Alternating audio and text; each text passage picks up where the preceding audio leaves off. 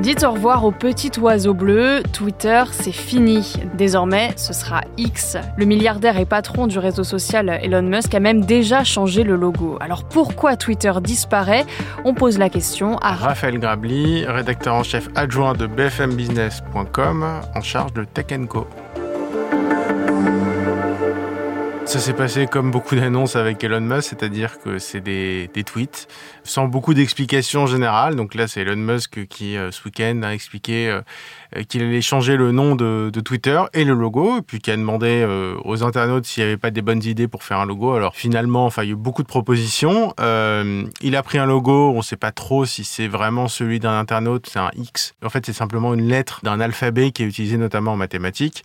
Donc c'est un logo qui n'est pas forcément très recherché. Et puis Là, on avait en gros l'oiseau bleu euh, en haut à gauche, bah maintenant il y a la lettre X. Donc ça s'est fait de façon un peu artisanale à mon avis. Est-ce que c'est juste un changement de nom et de logo ou est-ce qu'il y a des changements euh, plus profonds à prévoir? Ça dépend si on parle de la communication et des annonces euh, ou si on parle de ce qui se passe vraiment. La communication, les annonces, c'est de transformer Twitter en X, une application à tout faire. Voilà, c'est ce, que dit Elon Musk. Hein. Il en avait déjà parlé quand il venait d'accepter de racheter Twitter. C'est assez mystérieux comme projet. Officiellement, c'est pas uniquement un changement de logo, c'est un changement de cadre et c'est faire rentrer Twitter dans une nouvelle dimension. Bon, pour le moment, il n'y a rien de concret, hein, ce sont des promesses, mais il faut pas oublier ce qu'a fait Elon Musk à la base euh, dans les années 2000, enfin même euh, fin 90. Il a euh, fait une première fortune en fait en, co-créant PayPal, qui est une application de paiement en ligne. Et il avait racheté le nom de domaine x.com en 2017 parce que c'est un nom de domaine qu'il aimait bien. Voilà, donc c'est quelque chose qui est pas nouveau. Et pourquoi je parle de PayPal? Parce qu'en fait, l'un des modèles d'Elon Musk, c'est une application chinoise qui s'appelle WeChat. Quasiment 100% euh, des Chinois sont sur WeChat. Hein. C'est une application qui a pour principe de tout faire, donc d'être à la fois euh, un réseau social, une messagerie, une euh, application de partage de photos, de vidéos, style Instagram aussi. Il y a des formats qui s'inspirent de, de TikTok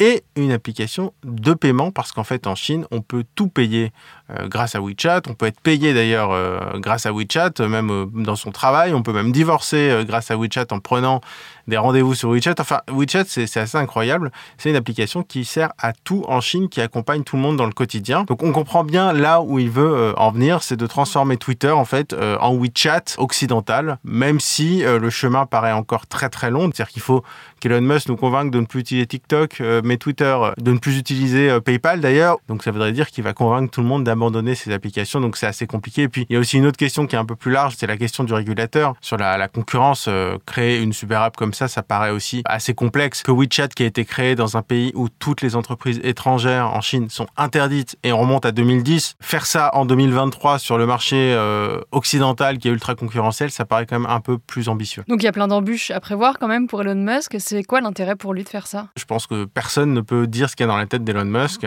Il a acheté un réseau social 44 milliards de dollars. Il voulait pas l'acheter. Donc, il a potentiellement déjà perdu au moins la moitié de l'argent, en fait. Donc, on peut imaginer que maintenant, il se dit, je vais faire ce que je peux pour sauver la mise euh, et pour essayer de récupérer un peu d'argent. Il a embauché donc euh, Linda Yaccarino, qui est une spécialiste de la pub. Mais en même temps, il a lancé des forfaits payants pour être moins dépendant de la pub. Donc, la stratégie, elle est pas si évidente que ça. Et maintenant, on se retrouve avec un changement de nom, un changement de logo, c'est-à-dire qu'il tue une marque, entre guillemets, qui était quand même connue depuis 17 ans. Donc, euh, on a envie de dire qu'il va falloir attendre un peu pour comprendre cette potentielle stratégie si elle existe.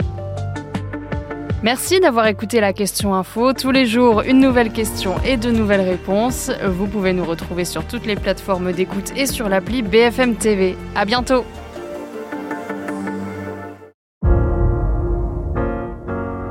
Vous avez aimé écouter la question info? Alors découvrez le titre à la une, le nouveau podcast quotidien de BFM TV. Les grands récits de l'actualité, des témoignages intimes, c'est tous les soirs sur vos plateformes préférées. À bientôt!